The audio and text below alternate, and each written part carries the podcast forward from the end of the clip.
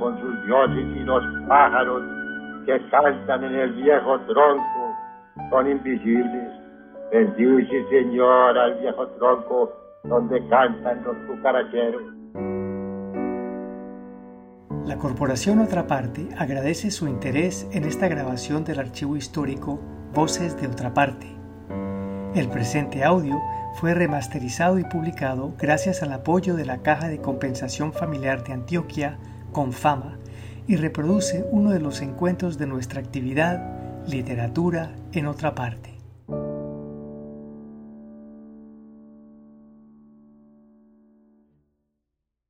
Lectura y conversación con el escritor Ricardo Cuellar Valencia. Introducción al autor y su obra por Rafael Patiño Goes. Casa Museo Otra Parte, martes 13 de junio de 2006. Buenas noches. Me complace mucho estar de nuevo compartiendo con Ricardo esta mesa y me cabe el honor de presentarlo. Hubiera querido ser más prolijo y ahondar dentro de su obra con más incisión. Eh, de todas formas, nos hemos acercado por muchas razones a Ricardo y este pequeña, esta pequeña introducción a su trabajo prefigura lo que en el futuro será un trabajo más profundo. Ricardo Cuellar Valencia o el poético oficio de vivir, articulando la imagen de lo indecible. Comillas. Abrazada a la última gota de sangre, he buscado la palabra en el oficio de vivir. Dicen los grandes teóricos de la filosofía existencialista que solamente existimos cuando nos hemos comprometido y afirman además que si no cumplimos tal requisito, estamos por fuera de la existencia y solamente somos. Para Ricardo, así como para algunos de nosotros, más allá del poema mismo, la vivencia poética es el ideal más alto, pero tal avatar, en algunos casos, es la gran apuesta por la palabra y alcanza un grado de intensidad mediante el cual el texto más allá de quien lo escribe, está librado a sus propios poderes y en tal momento se convierte en una encarnación y vive su propio universo. Ricardo ha entrado desde temprano a asumir el papel de quien existe, además de simplemente ser. Comillas. Somos libres cada vez que algo arriesgamos bajo el delirio de la tragedia que nos azota o la siniestra permanencia en el lugar donde los actos se repiten como caracol o danza. Su compromiso con la literatura y con el conocimiento coincide con su amor por el vivir intensamente. Como en toda epopeya de corte rambodiano, su vida está unida a la creación, pero también al vino y a toda deleitosa embriaguez.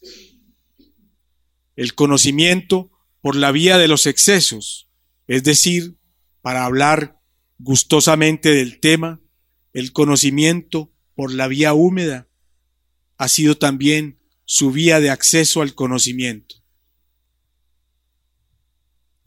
Comillas las suaves pertenencias del lúdico reposo, fraguando otros lenguajes, cuando la sensualidad abre sus bocas palpitantes y el rojo ardor mece sus fuegos. A Ricardo le gusta encarnar en el poema de muy diversas formas. Si en ocasiones prefiere la brevedad, en otras llega incluso a poemas de largo aliento que no son muy comunes en la literatura colombiana. Ha vivido en México desde 1981, cuyo preciso legado cultural ha dejado una impronta indeleble en su vida y en su obra, y esa marca es desde cierto punto de vista una forma de exilio también. Comillas. Tomo mi té, mi café y mi vino para degustar o cantar los días que me pertenecen en exilio. Heme aquí recorriendo los cielos de mi cuerpo, deshabitado y chirriando de ardiente asco.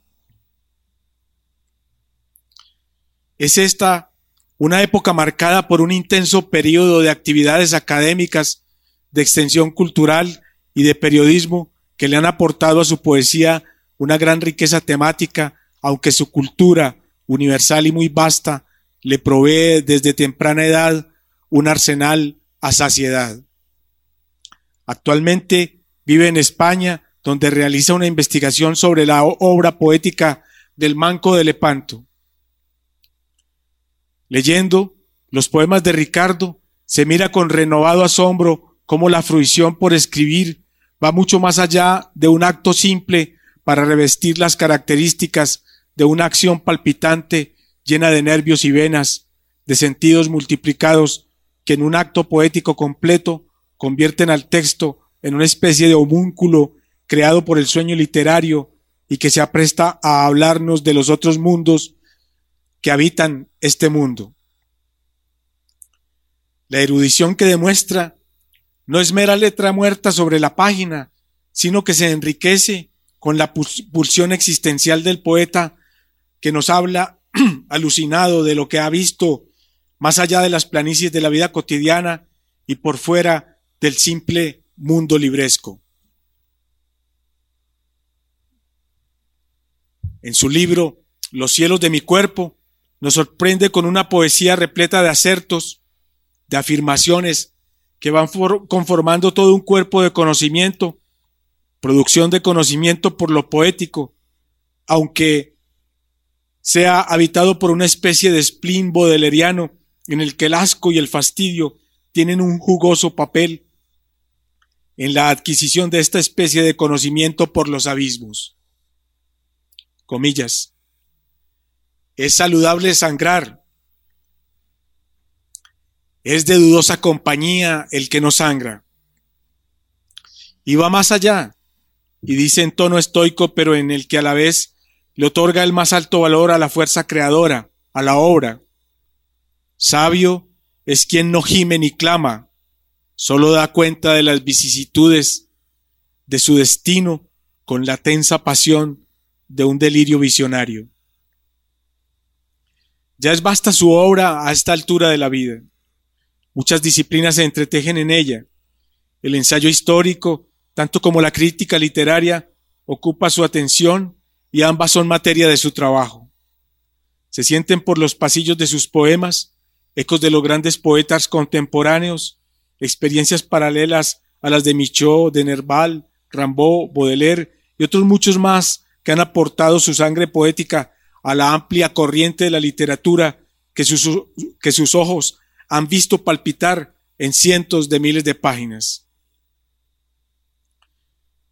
Su poesía podría haber sido escrita en Madrid o en Kuala Lumpur y, en esa, y esa universalidad habla de cómo el poeta nada en un océano cultural que a, que a estas alturas de nuestra realidad tiene orillas en todas partes del mundo. Pero en ese panorama de Babel, su trabajo opone los elementos de la experiencia personal, lo que le otorga una voz distinta, estrictamente suya y por ello mismo muy singular en el panorama de la nueva poesía colombiana. Sin embargo, ser singular puede significar palabras tales como marginal o exilado. Ser singular significa estar en la landa filosófica que se predica cuando decimos que a mayor comprensión, menor extensión, porque cuando el poema alcanza determinada riqueza, se hace esquivo para el lector común. Además de lo expresado y a ultranza de lo dicho, está lo que se entrevé, la urdimbre que enlaza otros mundos. Su poesía, rica en música y en filosofía, en referencias y conocimiento, se instala desde el elemento fuego, desde la sed. Comillas. Era la sed, la sed insaciada, la sed de los sentidos fulgurantes, una sed irredenta, una sed sin saciedad posible, una sed saboreando la sed apenas. Por encima de las presentaciones, siempre he pensado que es la obra la que debe hablar, y si lo hace a través, a través de la obra del autor, mejor aún, con nosotros todos, el poeta Ricardo Cuellar.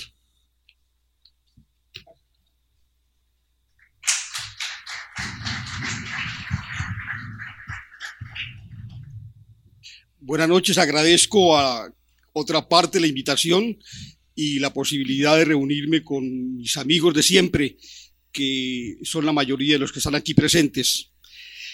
Eh, esta lectura la quiero dedicar muy especialmente a mi hermano Luis Alfonso, eh, gracias a que él, por su generosidad, fue el que me permitió formar la primera biblioteca literaria que tuve. Del libro Los cielos de mi cuerpo quiero leer el poema Elogio de la ciudad. Hemos crecido en la noble maleza de los días urbanos, dormido en la hojarasca de los parques solitarios, plenos de palabras extrañas, regidos por el enigma, estudiado los pasos de los ciegos y sonámbulos, alertas a las luciérnagas de la vigilia y el insomnio, políglotas nocturnos de árboles y fatigas. Hemos sido atraídos por la suerte de la libertad que una mujer descubre en el paisaje cuando su corazón revienta las costillas dulcemente y grita y rompe el vaso sobre el pecho del hombre que ama y desafía. La ciudad es tierna como un animal en celo. Su piel festiva renueva la vejez. Un corazón de trapo reclama la luz porque la muerte hirsuta, famélica y desnuda describe la génesis de su mísera eternidad en la esquina, el patio, la guardilla, la cantina, el cauce sin agua, la mirada fulminante del loco. La ciudad se eriza y tiembla y copula en el horizonte ascendente perdido, como la loca humillada que araña su vientre de roca y fuma y bebe de los tufos y válvulas del tiempo. Los jardines ocultos de la sangre dan vida a la ciudad. Hemos aprendido a transitar y reposar en su sueño veloz, y a bendecir sus muertos con difícil oración. Ella se derrota y nos renueva en la pústula como la santa en su lengua bípeda que clama misericordia a su impotente amo. Amiga ciudad, te canto y te nombro porque te he merecido intacta, dura, en el peñasco de un amanecer seco, sin luz, al lado del ahorcado que lave las sombras de los transeúntes sin retorno. Allí he permanecido vigilando tus vigías. De ti me nutro sin usufructo. Solo el humo y el asco, la blasfemia y el insulto te pertenecen como santo y seña de una notaría. La ternura de mujer te hace transparente. Te observo en la calma célica de la soledad, afiedrado, sí, pensativo en tu ruina crepuscular, triste por tus enemigos que huyen con el agua y los héroes, y celebran tu mudez mundana sin ríos ni montañas, me hace falta tu mirada moribunda, insondable, de sueños astillados y negruras que pueblan el aire. Comparto tus derrotas ante el mar y no oculto tus cadáveres muertos y vivos. Tú perteneces a la materia fúnebre, a los sueños perseguidos, mutilados, a los habitantes hermosos, flor de la ruina, aire del hielo que besa el muro y va por la escalera deshabitada de la victoria. Eres la planta florecida de la ruindad la más bella imagen del abandono y la miseria, mi ciudad y tu ciudad quieren estar desnudos, lo sé, por el calor de las sombras, la insoportable quietud de las ruinas, el balbuceo de luto de la noche, la fatiga de mi vida y la tuya, la frágil luz del carbón de mi casa, viva por el, por el ángel del alba, que no despide el vaho de las piedras porque ellas revelan la unidad del tiempo. Juntas en la soledad nuestras almas descubren la palabra y el silencio, la densa figura del amor y ese sueño temprano sin vela de los ojos que miran el río que navega y se hunde en el territorio del ser. Nuestra ciudad desnuda es fuego de la nada, víscera del día, pulmón del sol, piel nocturna, cuerpo del universo, viña de la carne y del mundo.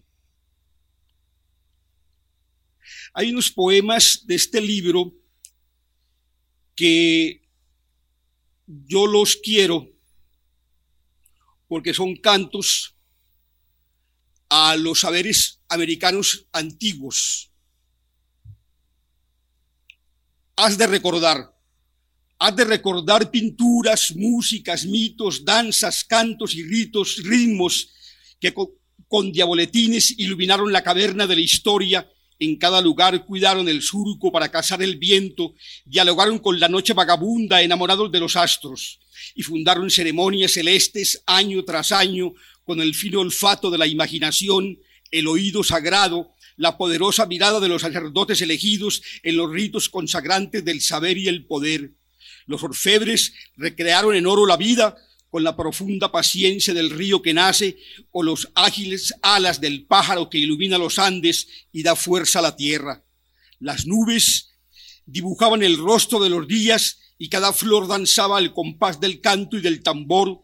Confiaron al viento embalsamado los saberes milenarios del hombre sutil, gemelo de la divinidad, conocedor de los serenos y susurros de las estancias del sol y de la luna, de las ofrendas y cosechas, del amor y de los ritos, de la sangre y del polvo, de la doble envoltura del animal totémico, de las experiencias múltiples de los lugares electores, de la existencia numerosa de lo divino, hombres con mácula y sin mácula, con ojos visibles e invisibles, moradores del verso en el gesto y la palabra, animados por las simientes y cosechas, la riqueza de los ríos y la posesión de las montañas, hijos de la naturaleza celeste y terrenal, conocieron del esplendor de la luz, los misterios de la noche y ascendieron a los poderes del sol, del sol nutricio y prolífico.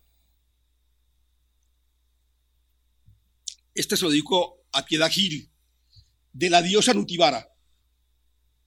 A ti invoco, Nutibara, radiante diosa del deleite, Contigo bailaron por los bosques los suplicantes amantes, tus bellos criados y atentos donceles que plegados a tu gloria moraban en el deseo y el rito del amor. Ni el ímpeto del trueno ni la sagaz pareja pudieron suspender el fuego celebratorio.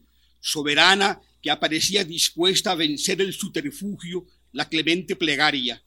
Escuché de niño tu nombre en labios de mi madre y visité tu cuerpo en el parque de senos espléndidos y clara desnudez. Cada divina madre nos posee en sus milagros. Amo y celebro a mis diosas primordiales. Ellas cuidan de mis desastres como la flor del tiempo. Su potestad descansa en la labor de cada día y noche. Son multiformes como la lengua y el paso, flor sonora de la labor, la alegría, el anhelo y el descanso.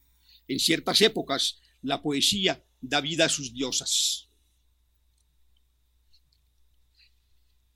Y las inúes, que las inúes fueran las únicas que no se dejaron tocar de los españoles. Y aquí cuento la pequeña historia.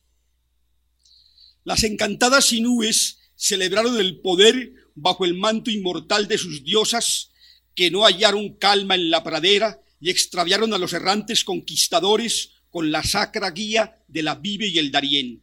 Caminaron por la subterránea ruta del dolor, murieron ocultadas en sus ritos, invocando y danzando el poder de sus ancestros, madres sagradas, que agitaron los velos del rocío en el esplendor de la tierra y fecundaron el tiempo con su luz vigilante para celebrar la maravilla del origen. Bueno, eh, de ese libro quería enseñarles estos poemas.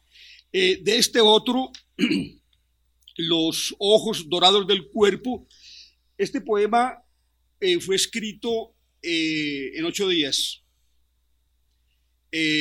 así nació, solito.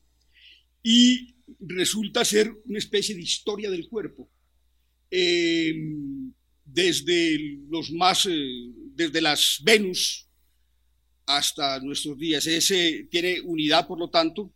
Em, hay un canto a los mayas. Yo en Chiapas me he acercado mucho al saber antiguo de los mayas en especial y, he encontrado especialmente en el ritual de los bacabes, por ejemplo, que es de los mayas de Yucatán, eh, saberes exquisitamente eh, sabios. Bueno, ahí hay un homenaje a ellos. Eh, y de, de esta parte del libro quiero compartir con ustedes, eh, pues donde yo sostengo ciertas eh, ideas desde la poesía misma. Este, esta sección se llama El cuerpo piensa el cuerpo. Esta, esta parte se la quiero dedicar a Jaime Meneses. En el cuerpo fluye el deseo, en secreto, y ruge o canta, se dan los ojos, los dedos, la lengua, en el fluir de las húmedas pasiones.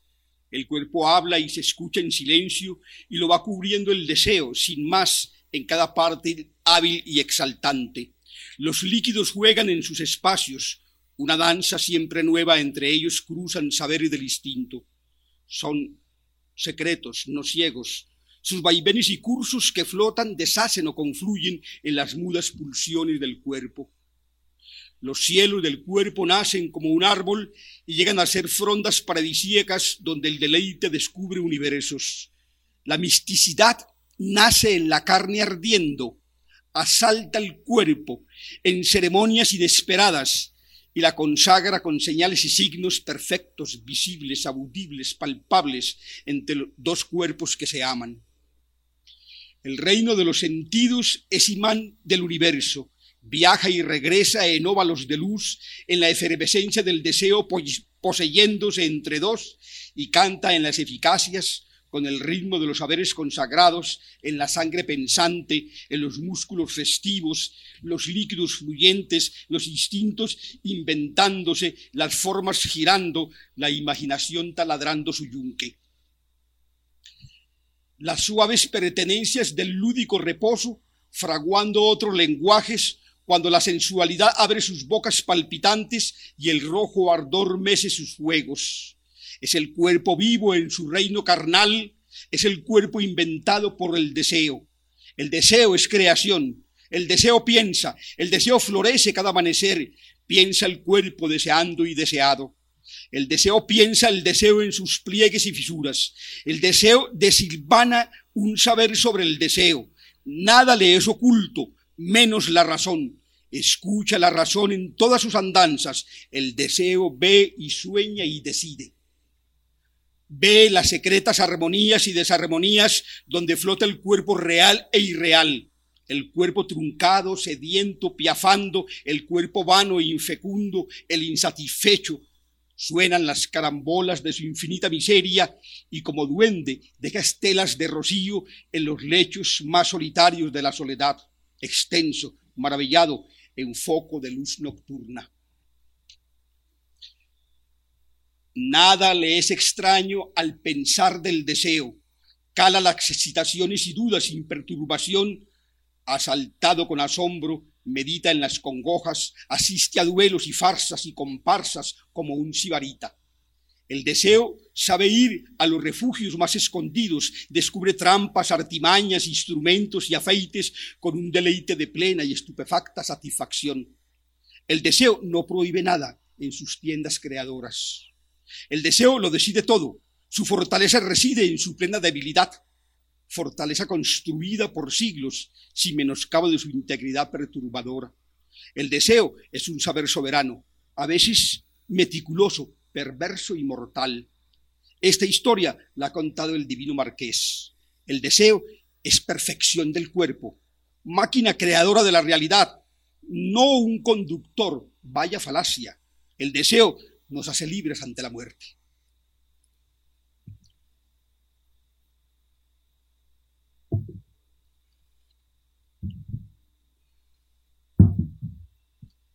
La otra sección se llama Ojos Dorados de la Muerte.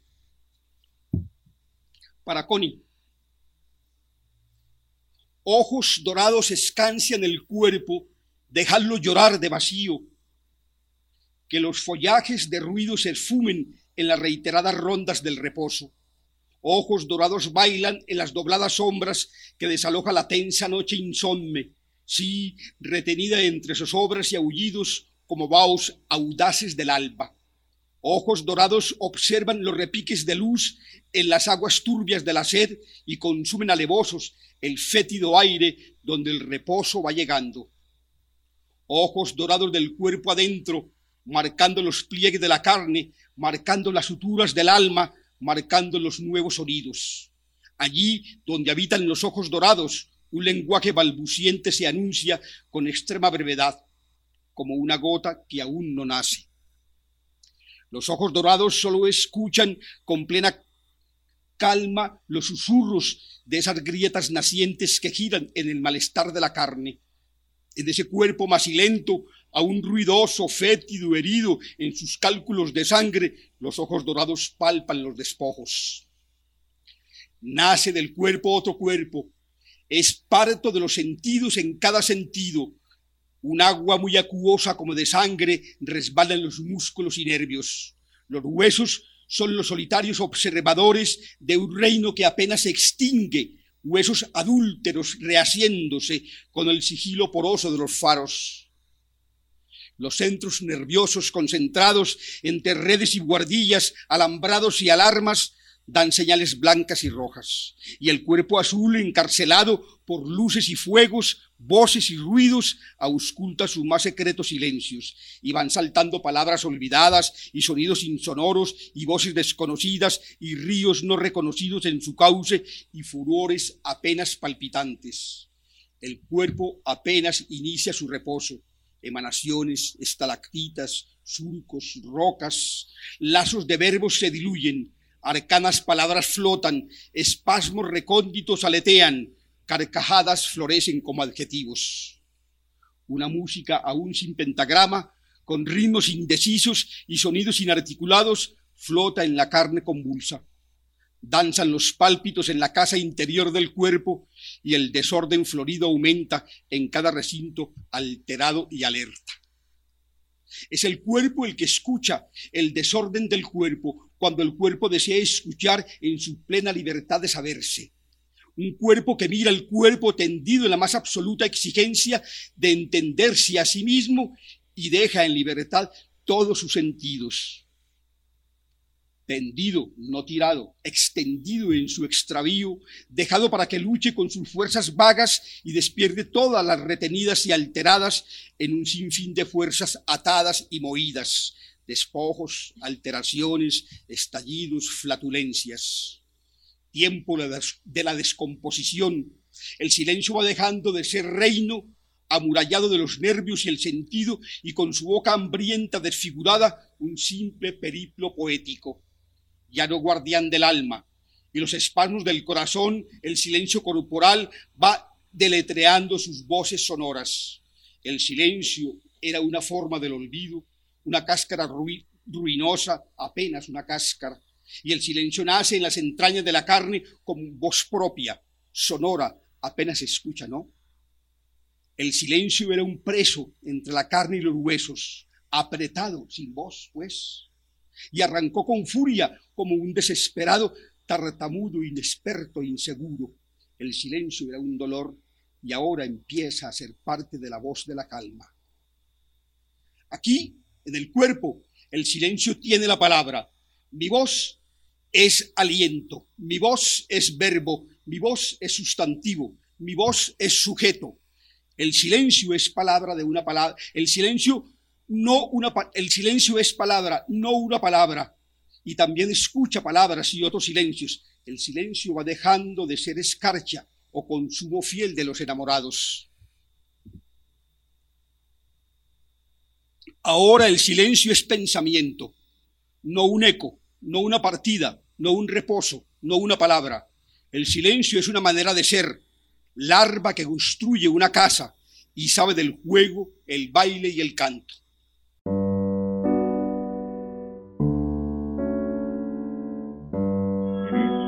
con sus dioses y los pájaros que cantan en el viejo tronco son invisibles. Bendice, Señor, al viejo tronco donde cantan los cucaracheros. La Corporación Otra Parte agradece su interés en esta grabación del archivo histórico Voces de Otra Parte. El presente audio fue remasterizado y publicado gracias al apoyo de la Caja de Compensación Familiar de Antioquia con fama y reproduce uno de los encuentros de nuestra actividad Literatura en otra parte.